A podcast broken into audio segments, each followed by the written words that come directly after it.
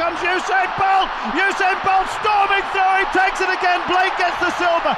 9.64. 2 horas 25, 34. Não interessa o tempo. É medalha. Rosa Mota é medalha de ouro. He's coming back. He's coming back very strongly, Michael Phelps. Surely he can't do this from this space. Michael Phelps is coming back in five. Is he going to get the touch? No, he's not. Oh, no! He's got it! Oh, he's got it! Viva! Sejam bem-vindos a mais um episódio do Tocha Olímpica, o podcast do projeto Hemisfério Desportivo, que se dedica aos Jogos Olímpicos, às suas histórias e aos seus protagonistas. Depois de Tóquio 2020, estamos a centrar atenções nos Jogos Olímpicos de Inverno. Em 2022, na capital chinesa, haverá nova edição dos Jogos Olímpicos de Inverno. E aqui no podcast temos contado histórias das anteriores edições e apresentado os desportos que estarão no programa olímpico. E é isso mesmo que faremos nos próximos minutos. Eu, Pedro Fragoso, o Rui Silva e o Pedro Varela. Olá, Rui. Olá, Varela. Ah, olá, Fragoso. Olá, Rui. Então, uh, começo por ti, porque tu vais contar histórias hoje sobre edições que já ocorreram em anos que já ligavas bastante a desporto. Pergunto-te então se Nagano 98, Salt Lake City 2002 e Turim 2006 foram edições importantes para cimentar o teu gosto pelos desportos de inverno, ou se, por exemplo, aquelas longas temporadas anuais da Eurosport ali entre novembro e março foram mais do que suficientes para isso? Eu acho que nenhuma nem outra. Acho que só, só mais tarde é que realmente começou aqui a, a criar o bichinho a alimentá-lo. Eu de 98 não tenho mesmo qualquer memória. Uh, Salt Lake City e Turim, até porque nunca fui investigar isso a fundo, mas tinha ideia que há uns, uns escândalos mais burocráticos que não nos interessam tanto quando somos miúdos a querer ver desporto, portanto passa-nos um pouco ao lado. Mas o aspecto mais curioso que eu tenho com qualquer uma das edições está relacionado com Salt Lake City, porque em 2017 conheci uma americana que tinha sido, que tinha feito parte da equipa de fisioterapia da seleção de patinagem de velocidade e não falámos necessariamente muito sobre, sobre a experiência dela, mas, mas acaba por ser a, a memória mais forte ou a história mais forte que eu tenho sobre estas três edições. Hoje vai ser sobre muita patinagem, vamos andar a patinar muito. Isto porque, Varela, tu daqui a pouco também vais falar da patinagem enquanto desporto que estará no programa olímpico. Não sei como é que é em tua casa, mas eu aqui, uh, e já desde muito miúdo, quando dava patinagem artística na TV e quando eu era, principalmente quando eu era puto, era a única vez que tinha algumas das mulheres da família, a mãe, a avó, a irmã, tias mesmo coladas na TV. Eu, eu, acho que até já falamos uma vez, não sei se foi, no, foi aqui no Tocha Olímpica de certeza, sobre essa questão, porque eu acho que a patinagem acaba sempre por prender e, uh, e mesmo que, que, ninguém, que é o que acontece com a maior parte das pessoas, mesmo que não conheçam absolutamente nada de quem são os, os atletas que estão ali, quando passa na televisão e se estiveres ali um pouco a, a, ver uma prova, seja ela uma competição individual, masculina, feminina ou de pares, ou uma dança no gelo, seja aquilo que for, um, as pessoas acabam por ficar, porque depois porque realmente é, é, um, é, um, é uma das é um dos esportes mais populares dos Jogos Olímpicos, como também vou falar daqui a pouco sobre isso. Um, e acho que hum, tu dizes as mulheres, eu acho que mesmo os homens, eu lembro muitas vezes o meu pai também ver algumas vezes quando, quando eu punha na televisão, quando ele gosta de ver alguns esportes, mas quando eu morava em casa e, e, e volta e meia lá estava ou nas Eurosports ou estava noutros canais quaisquer a passar e ele também ficava a ver, ou, e mesmo a minha mãe, mas é, acho que é um. Quando as pessoas olham a ver na televisão e começam a apreciar a beleza da, desta, desta, desta disciplina, eu acho que é, é, é, inevitável. As pessoas adoram, gostam e ficam ali, pelo menos, a assistir naquele momento, se tiverem ali um tempo para si. Contraste, por exemplo, com o curling, são capazes de, de, se rir e dizer o que é isto? Ah, isto não interessa para nada. Pois. Uh, estou a falar, de, estou a falar do, do, cidadão médio, Varela. Sim, não estou a falar de sim, claro, okay? sim, cidadão médio, que eu acho que já foi. Já cidadão pior. medíocre. Medíocre, era o que tu querias dizer, pois eu percebo. Não, não, mas isso, eu acho que isso, até isso, eu acho que, que, que muda. E, e, eu sei que isto não vale pouco, mas é um barómetro como outro, como outro qualquer, para mim, uh, pelo menos para mim. Mas eu, eu tenho mais de 13 anos talvez 12 ou 13 anos no Twitter, que é onde falo mais vezes e onde falo de uma série de esportes. E é impressionante porque se antigamente praticamente o futebol era quase o desporto praticamente eu falava. Eu hoje em dia praticamente nem falo de, de futebol, a não ser quando é o, meu clube, mas hum, a verdade é que cada vez mais a, apanha as pessoas que gostam de ver esta modalidade, gostam de ver aquela, conhecem aquilo, e eu acho que hum, vai, vai, é, vai, mudando, eu acho que vai mudando e, e, isso. E acho que a melhor prova foi o que aconteceu nos últimos Jogos Olímpicos, a quantidade de pessoas que falavam uh, com vocês, nomeadamente contigo, com o Rui, com a Sara na, na conta do Twitter da, da Tocha Olímpica, e, e, e, eu acho que isso representa uma mudança que, que, vai demorar algum tempo, até não temos que gostar todos de tudo e de todas as modalidades, mas, mas alargar um bocadinho o leque, eu acho que isso acontece hoje em dia com, com, com muitas pessoas. Eu o Desculpa Fragoso a dizer que provavelmente vamos ter uns Jogos Olímpicos, mesmo durante os Jogos Olímpicos, bastante ativos e, e quiçá Pedro Fragoso até já sabe quais são os prémios para os nossos patronos. É lá. Poderá haver prémios, poderá não haver. Isto é. O quê? É, então, é passar. É passar a, largue, larguemos a bolha do Twitter e falemos do gelo de Nagano 2020, 2022. Nagano 1998. Pela primeira vez ultrapassou-se a barreira dos 2 mil atletas. Foram, foi uma prova, foi uma edição que se realizou 26 anos depois da edição de Sapporo em 1972. Um, desta vez em Nagano tivemos o dobro dos atletas, uh, praticamente quatro vezes mais mulheres em Nagano do que em Sapporo, isto se continuarmos com a comparação entre, duas, entre os dois eventos realizados no Japão. Em 98, de 7 a 22 de fevereiro, o mundo dos desportos de inverno estiveram todos de, olho, de olhos então em Nagano, uma cidade no coração do Japão. Portugal teve dois atletas presentes, Mafalda Pereira, na disciplina freestyle de ski, não avançou para a final, e ainda Fausto Marreiros na patinagem de velocidade. Em Sapporo, uh, 72, tínhamos tido 35 nações participantes, agora em Nagano foram 72, mais do dobro. Azerbaijão, Macedónia, Uruguai, Venezuela estrearam-se nestas andanças, tal como o Quênia. Este país africano levou um atleta aos Jogos de Nagano e é justamente por aí que o Rui vai começar a contar as histórias neste episódio. Vamos a isso, Rui. Philip Boyd nasceu no Quênia em dezembro de 1971 e era mais um igual aos outros. Cresceu numa região famosa pelos seus corredores e foi incapaz de fugir à tradição, especializando-se nos 800 e nos 1500 metros. Mas Philip não era apenas mais um. O apelido da família não o deixava esquecer-se que uma vez, em 1972, o tio Mike tinha vencido a medalha de bronze na prova dos 800 metros em Munique. Correr era o rumo natural, mas este Boyd decidiu fintar o destino e após a assinatura de uma parceria com a Nike, seu compatriota Henry Bitok fez as malas e remou à Finlândia para se tornar um esquiador competitivo.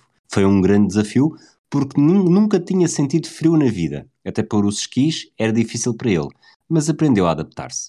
Boyd foi melhor do que Bitok e garantiu a vaga que o Quênia tinha nos Jogos Olímpicos de Nagano.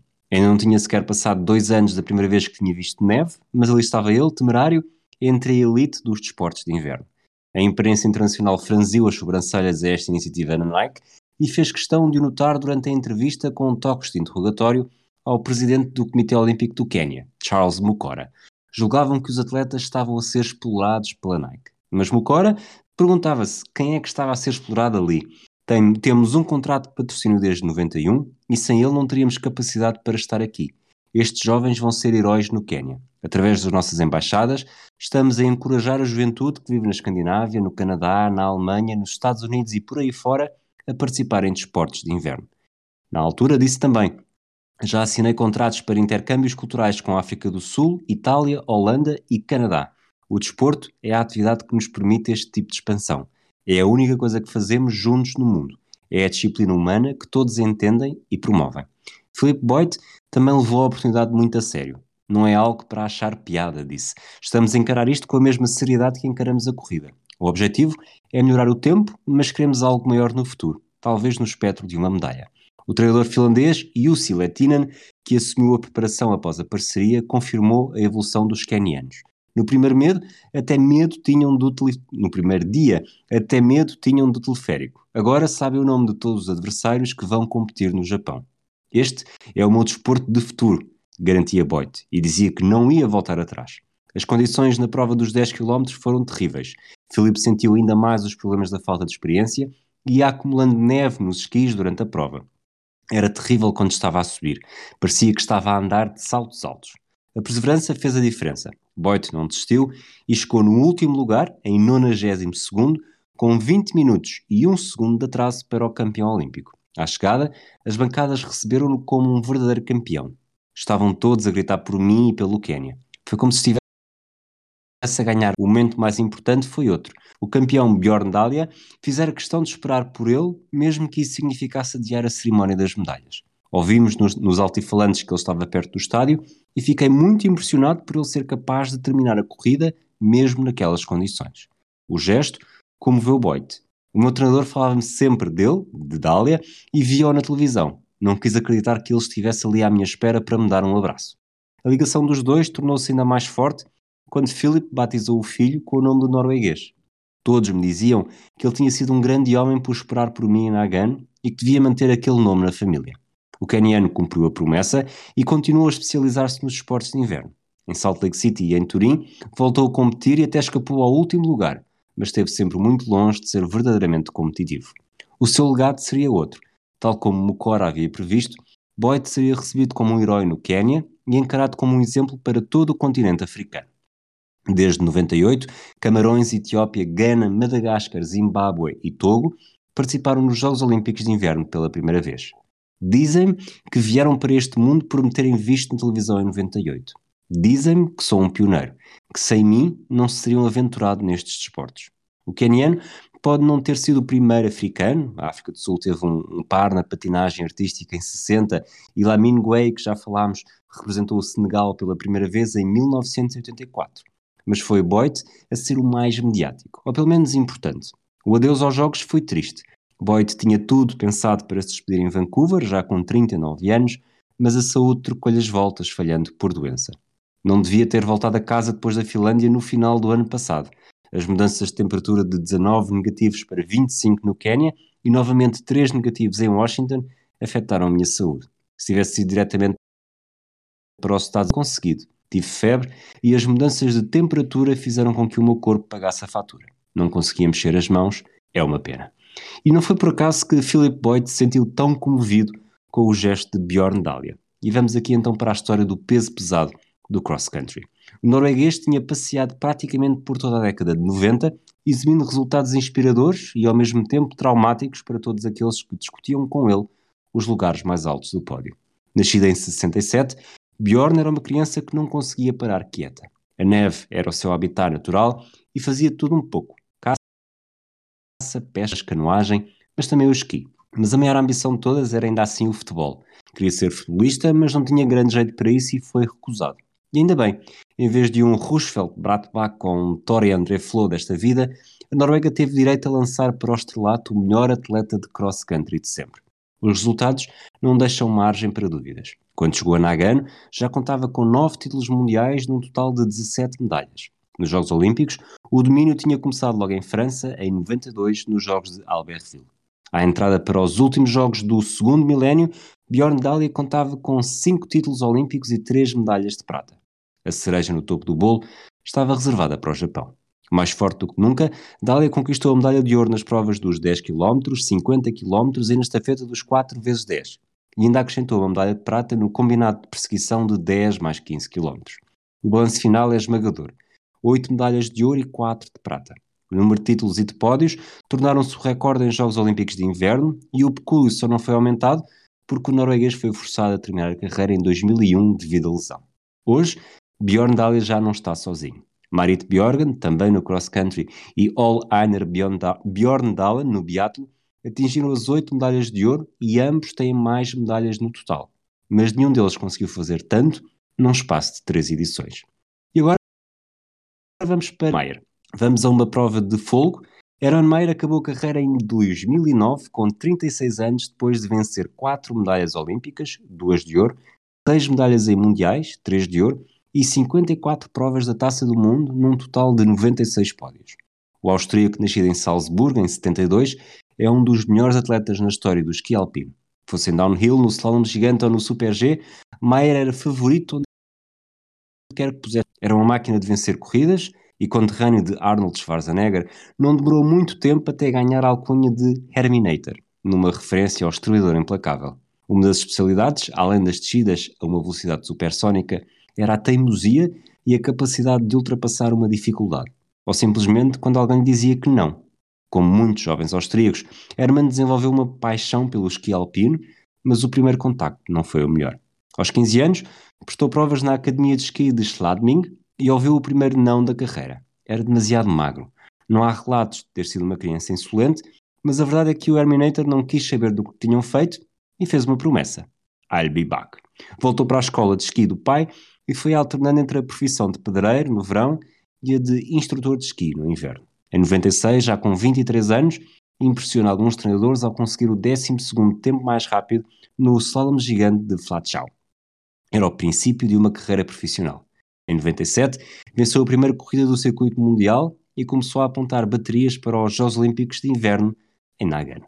A expectativa para os Jogos no Japão era muita, mas saiu defraudada na primeira corrida de downhill, quando saiu literalmente a voar descontrolado de um salto, chegando inclusive a ultrapassar duas vedações de proteção.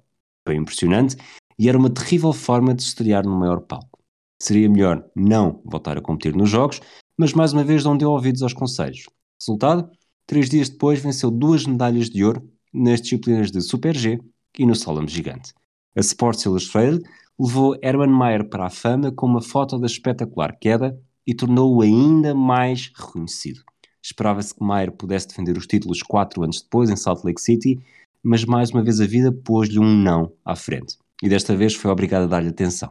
Em 2001, foi atropelado por um carro quando voltava de moto ou de um treino e teve de submeter a uma operação de 7 horas. Por sorte, não precisou de amputar a perna direita.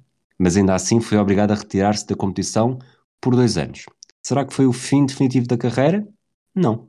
O melhor ainda estava para vir. Em Turim, nos Jogos de 2006, venceu mais duas medalhas olímpicas, prata e bronze, e continuou a somar provas do circuito mundial até chegar às 54, ficando pelo lendário Ingemar Stenmark, que venceu 86. Foi o Hasta la Vista Baby definitivo. Bem, e com estas três histórias de Nagano 98, que terminaram com muitas referências uh, cinematográficas, deixem-me só dar uma nota final. Foram 15 as nações que conseguiram pelo menos uma medalha de ouro em Nagano 98. A República Checa, por exemplo, conseguiu o ouro no torneio masculino de hóquei em gelo, ganhando pela primeira e única vez esta prova em Jogos Olímpicos. A Alemanha foi a nação com mais medalhas e com mais títulos olímpicos em Nagano, ligeiramente à frente da Noruega, com um avanço considerável para a Rússia. Varela, tu neste episódio vais falar de patinagem, como prometemos no início. Primeiro, vamos à patinagem artística, mais daqui certo. a pouco à vertente da velocidade. Nós uhum. estamos confiantes que não vais patinar, por isso apresenta-nos a, a, patinagem de nota artística. Sim, a patinagem artística, como há pouco já tinha dito, um dos esportes mais populares dos Jogos Olímpicos de Inverno um, e provavelmente, a opinião pessoal, dos mais bonitos, um, desde 1908 em Londres, de forma permanente desde 1924 em Chamonix. Serão cinco eventos que vamos encontrar nestes Jogos Olímpicos: a competição masculina individual, a feminina individual, depois a competição pares, o ice dancing, a dança no gelo e competição por equipas. Um, é uma competição muito rigorosa, como, como, como, todos devem imaginar, com pontuações muito próximas entre os atletas um, e ao mínimo erro as chances de uma medalha desaparecerem é, um, são enormes. Cada evento tem um programa curto e longo e as pontuações são técnicas e de programa, de apresentação. O programa curto também funciona como qualificação uh, e só os melhores avançam para o programa longo. Quem são os favoritos? Ana Yuzuru é um dos claros favoritos do Japão, é um dos claros favoritos ao ouro, venceu em Sochi, Sochi e, eh, e em Pyeongchang, é um dos melhores atletas sempre da modalidade. O seu concorrente mais próximo é Nathan Chen, Estados Unidos, tricampeão do mundo, medalha de bronze nos últimos Jogos Olímpicos. Depois também temos outros nomes a ter em conta, como Uno Shuma, do Japão, que é o único atleta a ter conseguido com sucesso um quádruplo flip numa competição internacional. Do lado feminino, Alina Zagotiva e Evgenia Medvedev da ROC, ou da Rússia, eu continuo a chamar-lhe Rússia, que são ouro e prata dos últimos Jogos Olímpicos, mas que, mas que terão, mas que estarão a ser seguidas bem de perto pelas japonesas Satoko Mikihara e Rika Kiira. Esta última na sua estreia olímpica, mas é bicampeã nacional pelo Japão. Por fim, Brady Tanel dos Estados Unidos, medalha de bronze por equipas nos últimos Jogos Olímpicos e duas vezes campeão dos, campeão dos Estados Unidos. Campeão dos Estados Unidos. Nos pares, os nomes a reter são Wen Jingsui e Kong An da China e do lado da França, Gabriela Papadakis e Guillaume Cizeron. Os eventos irão decorrer no Capital Indoor Stadium, onde se jogou o voleibol nos Jogos Olímpicos de Verão de 2008, e a competição irá decorrer de 4 a 20 de fevereiro. Muito bem. Daqui a pouco mais patinagem, eh, dessa vez, desta, da próxima vez que o Varela falar, falará um bocadinho mais rápido. E depois das histórias de Nagano, vamos avançar para Salt Lake City, no Texas, poucos meses depois do 11 de setembro. Os Estados Unidos organizaram outra vez um evento destes, mas em que a ameaça terrorista pesou muito ao longo das semanas de competição e também nos dias que antecederam o evento. Houve outros eh, também problemas com esta organização, com acusações sérias de corrupção na eleição Salt Lake como organizador e depois de muita confusão inicial, os Estados Unidos assistiram também eh, por causa disso e depois que houve uma mudança na chefia da organização. Os Estados Unidos então assistiram ao nascimento de uma carreira política. Mitt Romney foi nomeado como diretor da organização do evento e, de certa forma, catapultou a sua carreira política depois de sucesso da organização dos Jogos de Salt Lake City 2002, após a sua chegada então à, um, à liderança. Camarões, Hong Kong, Nepal, Tajiquistão, Tajiquistão e Tailândia fizeram a sua estreia em Jogos Olímpicos de Inverno, uns jogos que catapultaram os Estados Unidos para outro nível nestas modalidades olímpicas, ficaram em terceiro no medalheiro, um, inclusivamente depois também foram o segundo país com mais medalhas no total. Uh, em primeiro lugar ficou a Noruega, porque conseguiu 13 medalhas de ouro, embora tivesse menos uh, medalhas no total do que Estados Unidos e Alemanha. O Rui contará inclusivamente duas histórias sobre atletas dos Estados Unidos, mas antes vai a falar de uma medalha na patinagem de velocidade, cá está outra vez a patinagem neste episódio, que é uma medalha histórica não só para o país que a conquistou, mas também para todo o hemisfério sul.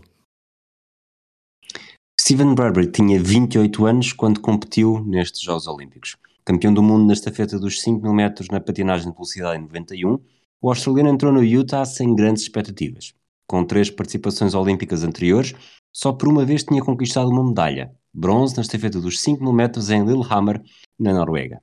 Na prova de despedida, dificilmente poderia fazer a diferença, especialmente por ter tido uns meses de preparação complicados e sem grandes resultados.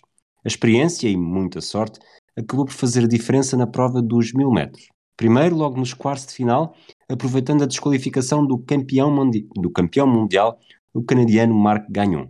Depois, nas meias finais, houve uma queda que envolveu três favoritos permitindo a Bradbury cruzar a meta no primeiro lugar e assegurar uma posição entre os cinco finalistas. A estratégia estava decidida. O atleta era o mais velho entre os cinco finalistas e dificilmente poderia fazer diferença numa corrida de mil metros. Mas a sorte poderia estar com ele. Afinal, basta um deslize de dois adversários para subir a um lugar de medalhas. E foi precisamente isso que ele disse. Eu adotei uma postura tática muito minimalista. Afastar-me da confusão e, se houver alguma coisa, estar no sítio certo para capitalizar. Era o mais velho e já não tinha muita força. Senti que valia a pena ficar longe da disputa e esperar que pudesse haver alguma confusão. E foi precisamente isso que aconteceu, mas com esteroides. Bradbury esteve na cauda da corrida durante toda a prova e nas últimas duas voltas perdeu mesmo o contacto com os quatro da frente. De certa forma, foi o melhor que podia ter acontecido. Bradbury diz: devia estar a uns 15, 20 metros da frente quando o caos aconteceu e toda a gente caiu. A realidade tinha superado o era otimismo. A queda de dois adversários transformou-se numa caótica última curva em que o chinês Li Jiajun levou demasiado longe o esforço e arrastou consigo três adversários. Caído, acabou por ser desqualificado Li Jiajun. E os restantes, Apolo Antonono, Matteo Turcotte e Yun So Han, estavam ainda incrédulos com a queda. Felizmente para Bradbury, a distância que tinha deixado para os da frente não fora suficientemente grande para não cruzar a meta na primeira Assim, com um segundo de vantagem sobre Antonono, sagrou-se campeão olímpico numa das provas com o desfecho mais imprevisível na história do desporto. Os próprios festejos foram de alguém que não conseguia esconder alguma vergonha de ter feito tão pouco, mas de forma tão pragmática para ganhar. A cerimónia das medalhas é algo que vou lembrar para sempre, disse. Estava a ter problemas com a forma como ganhei a corrida. Gostaria de ter sido o vencedor por ter sido o mais forte.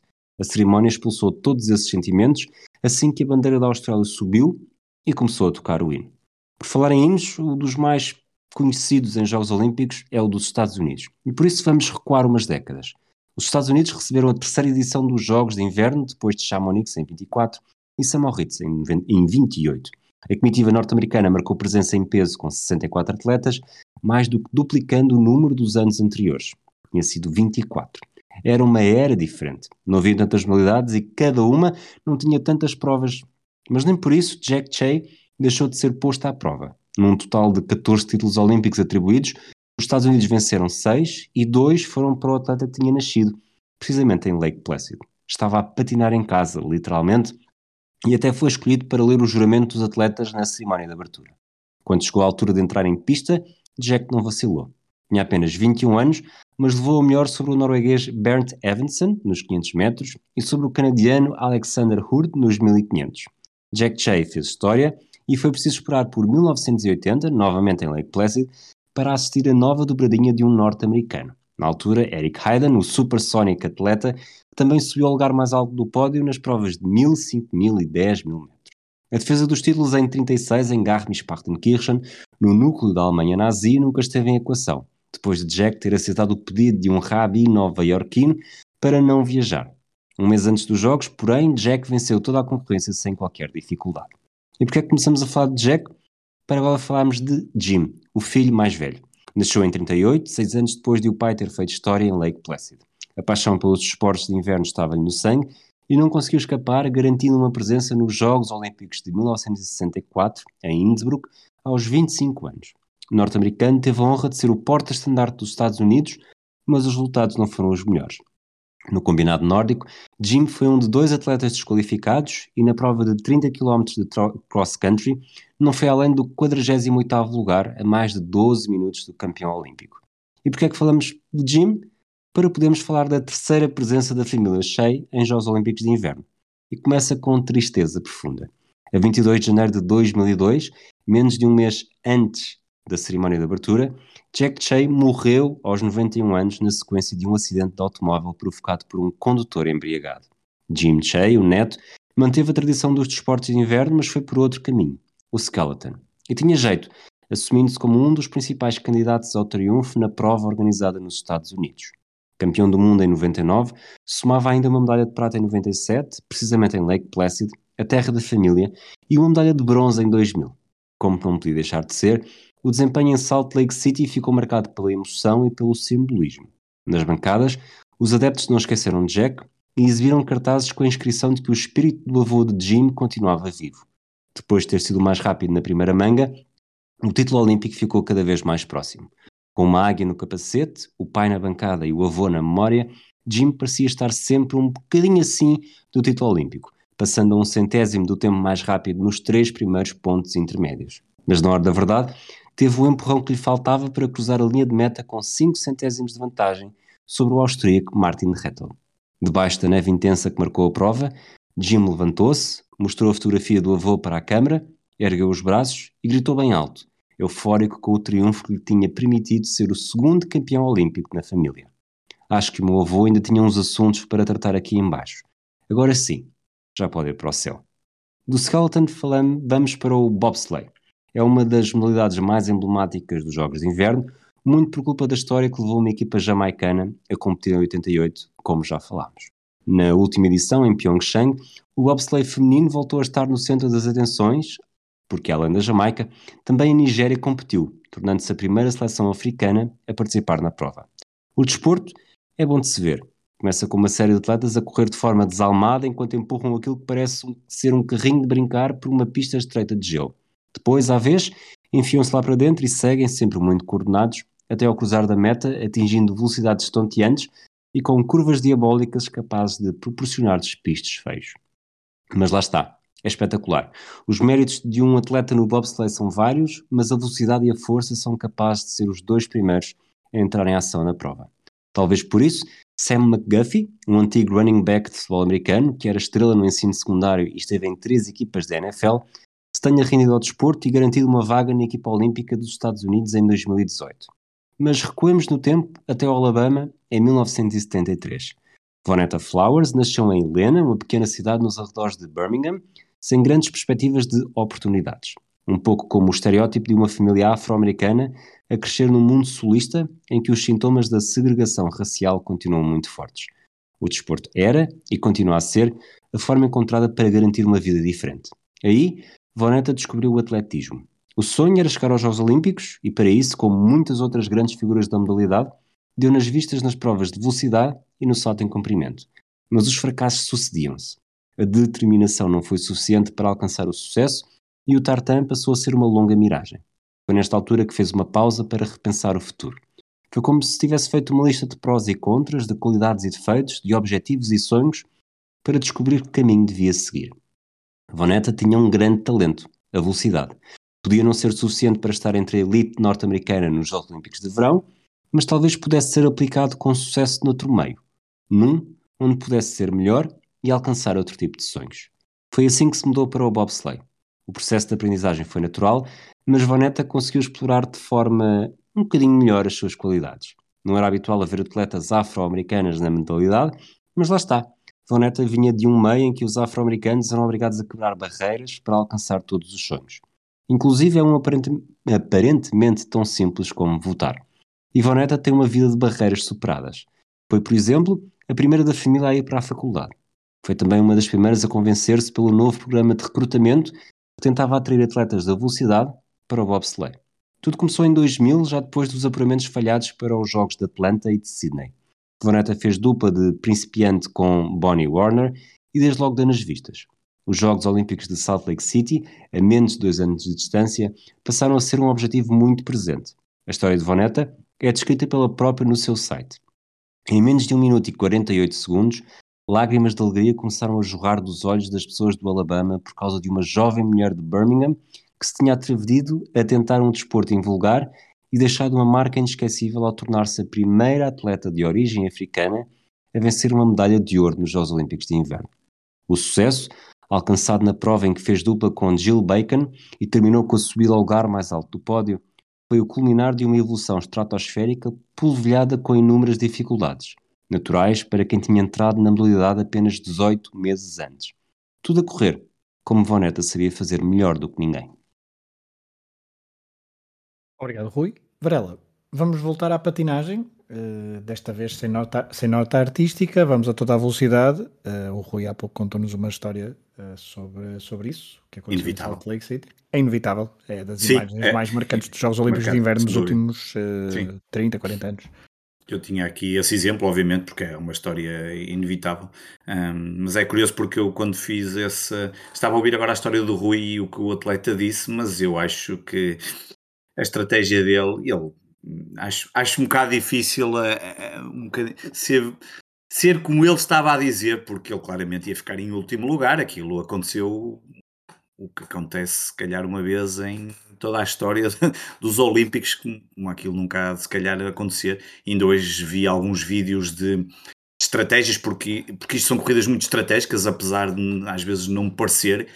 Em, e a corrida dele do Steven Brad- Bradbury tinha tudo menos estratégico, ele estava mesmo para trás. eh, Aquilo é que Deixa-me só dizer aqui uma Digo coisa eu, sobre não é? Isto, é, isto é o que eu, isto é o do, do que eu vi, não é? Do, do, que- do que me recordo e do que estive hoje a ver. Mas diz Rui. É que, pronto, ele está. Ele fez parte do, de uma das temporadas do Survivor australiano, uma série que começou. Esta, esta temporada começou a passar na SIC Mulher na semana passada. E para não, caso queira, quem tenha curiosidade e queira ver, ou esteja a ver, eu- e para não dar grandes spoilers, é que sou capaz de dizer que ele realmente nunca foi muito forte em estratégia. pois, não, eu, eu- é engraçado que eu estava a ouvir estas palavras e eu hoje tinha vi- visto muitos vídeos de corridas de. hum, Estamos a falar de short track, não é? De corridas de pista curta. Hum, e, e achei, "Hum, isto não é assim, porque não, isto, olhando para as corridas e para os vencedores, claro que há muitas vezes cai e é inevitável, eh, e algumas das vitórias mais memoráveis, há vários vídeos, uma delas eh, nota-se perfeitamente hum, que há deslizes que podem eh, tramar ali toda, toda a estratégia que, e sim que está preparado para a corrida, mas no caso dele era, ele estava claramente para trás eh, e eram cinco e quatro caíram e portanto aquilo foi tipo bowling. Bem, passando à frente, mas foi engraçado obviamente porque isso é, é uma imagem, eh, digamos que é, um, é uma corrida que marcará para sempre para os Jogos Olímpicos de Inverno. Um, a competição de corrida curta, que, que é o que estamos a falar, short track speed skating, um, os atletas competem uns contra os outros e não contra o relógio. As corridas são muito estratégicas e cheias de intensidade e muito drama. São nove eventos que irão decorrer. Nos masculinos, 500 metros, 1000, 1500, 5000 estafetas por equipa. Nos femininos, 500, 1000, 1500, 3000 de estafetas por equipa. E depois as estafetas mistas, 2000 metros. A pista como já devem ter visto vários vídeos, é muito curta, 111,12 metros, em comparação com a que vamos falar mais à frente do, do speed skating, do patinagem de velocidade, uh, são 400 metros. Partem em grupos e correm na direção contrária aos ponteiros dos relógios, um, e vai também acontecer, as provas irão também acontecer no Capital Indoor Stadium. A, a nação com mais sucesso na disciplina é a Coreia do Sul. Nos últimos Jogos Olímpicos venceram seis ouros dos 24 possíveis.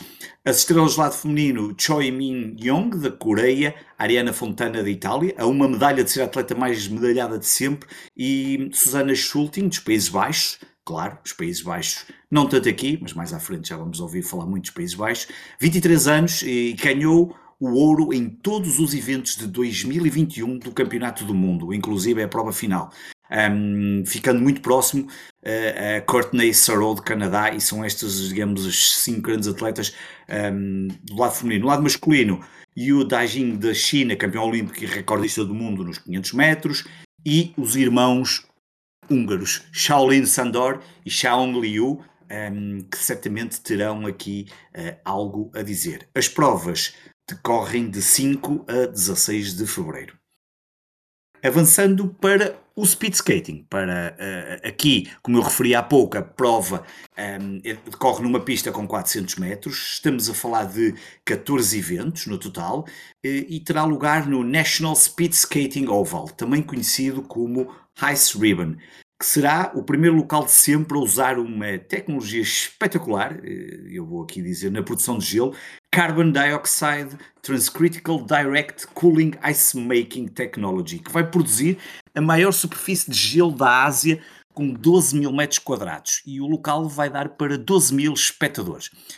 As provas nos masculinos são de 500 mil, 1500, 5 mil, 10 mil, partida em massa e perseguição de equipas. Nos femininos, 500 mil, 1500, 3 mil, 5 mil, partida em massa e perseguição por equipas. E quanto aos favoritos? Mesmo quem não está habituado a seguir com atenção, sabe que nesta disciplina os atletas dos Países Baixos eh, estarão muito próximos de conquistar um bom número de medalhas. É, de facto são, são fortíssimos, fortíssimos. Sven Kramer é a estrela dos Países Baixos e tem nove medalhas olímpicas e vai para os seus quintos Jogos Olímpicos consecutivos. Depois, no lado feminino, a Irene Wust é a atleta com mais medalhas sempre no ativo, 11, e já ganhou ouro em cada um dos eventos individuais em quatro Jogos Olímpicos. Só seis atletas o conseguiram. Se ganhar novo ouro neste, torna-se a primeira de sempre a conseguir em cinco Jogos Olímpicos. Mas depois há ainda mais atletas que poderão eh, e poderão e irão lutar pelas medalhas. Kiel Nuis, dos Países Baixos, Antoniette de Jong, dos Países Baixos, Irene Schouten, dos Países Baixos e Niels van der Poel, da Suécia. As provas decorrem de 5 a 19 de fevereiro. Não percebo porque é que disseste Suécia e não países altos, mas pronto. um país com pessoas com pessoas altas. Com pessoas altas, exatamente. Os holandeses também. Os Países Baixos também, não é? Na verdade. Sim, sim, também. Também, também. não são baixinhos, não, não são baixinhos, não. Tirando o Schneider. Uh, sim, e o. Não, ia dizer o Aitinga, mas nem por isso. Bom, um, 50 anos depois dos Jogos em Cortina d'Ampezzo, em Itália, um, este país voltou a receber o evento, os Jogos Olímpicos de Inverno, em 2006 foi na capital do Piemonte, em Turim. Portugal esteve presente com o esquiador Dani Silva, que ficou em 93 na prova masculina de 15 km de cross country. Nesta edição só se estrearam Albânia, Madagascar e Etiópia. Estamos já numa fase onde o evento está consolidado pelo globo e há pouca margem para novas aparições de comitês olímpicos. Rui, a próxima edição a seguir a Turim é Vancouver, no Canadá, mas duas das três histórias que nos trazes sobre Turim 2006 são de atletas canadianos.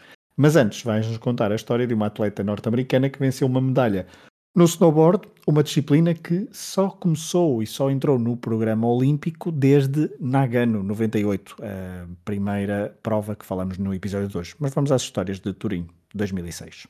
Vamos. O, o snowboard cross era uma especialidade em que Lindsay Jacobellis era rainha e senhora. Apesar de ter entrado nos Olímpicos de Turim com apenas 20 anos, o currículo impunha respeito e não deixava dúvidas. Campeã do mundo em 2005 e vencedora dos Winter X Games em 2003, 2004 e 2005. O caminho até à final em Itália foi simples, demasiado simples. Foi a terceira mais rápida na ronda de qualificação, que apurava 16 atletas, e depois passou sem dificuldades nos quartos e nas meias finais. Faltava uma última corrida para alcançar a derradeira distinção, o título olímpico. A prova começou da melhor maneira. A norte-americana aproveitou o bom impulso de largada para assumir uma trajetória interior na primeira curva da descida e a partir daí tudo parecia encaminhar-se para o mais esperado. Até as adversárias ajudaram. A canadiana Mela Ricker foi a primeira a cair, garantindo quase desde logo uma medalha às três rivais que continuavam em prova. Momentos depois, outra canadiana, Dominique Maltais, também caiu.